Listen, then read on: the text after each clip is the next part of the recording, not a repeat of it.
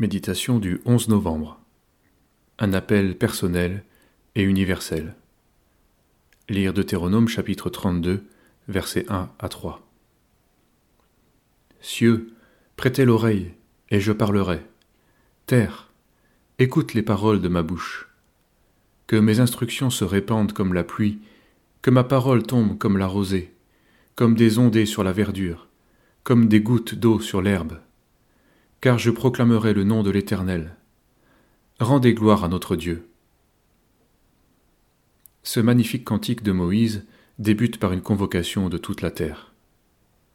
Ces mots empreints de solennité évoquent une dimension universelle, car le message que Dieu veut donner concerne tous les peuples, toutes les races et toutes les générations. Il est le Dieu créateur de tout ce qui vit, le seul vrai Dieu.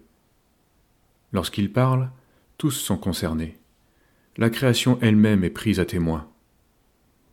La réalité d'un Dieu unique ne va pas dans le sens de la philosophie laïque de notre société sécularisée. Dans le meilleur des cas, on tolère que chacun puisse croire ce qu'il veut, de sorte qu'il est devenu très inconvenant de parler d'un Dieu unique. Le Dieu de la Bible se présente comme le Dieu de l'univers, du ciel et de la terre.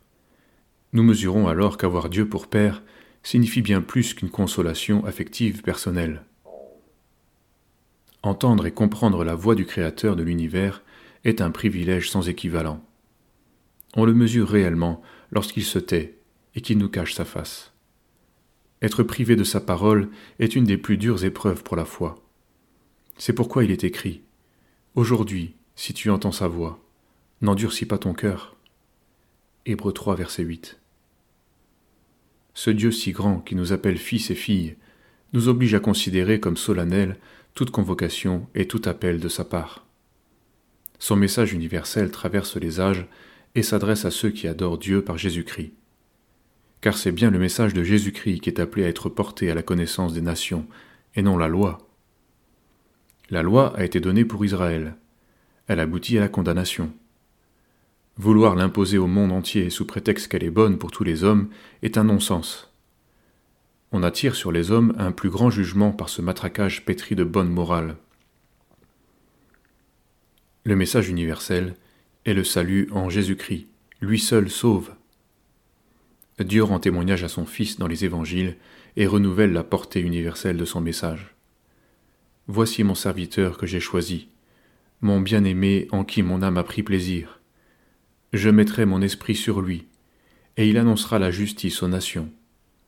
Et les nations espéreront en son nom.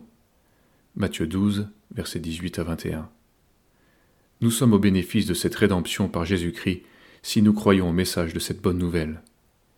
Affermissons notre salut en écoutant le Seigneur à chaque fois qu'il nous parle.